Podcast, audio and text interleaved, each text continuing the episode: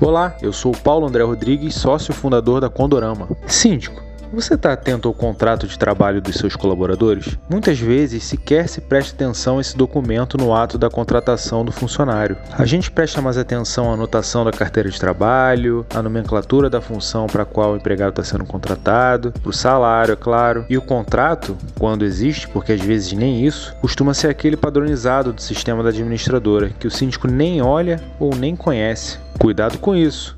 O contrato de trabalho é sem dúvidas o documento mais importante da relação de emprego.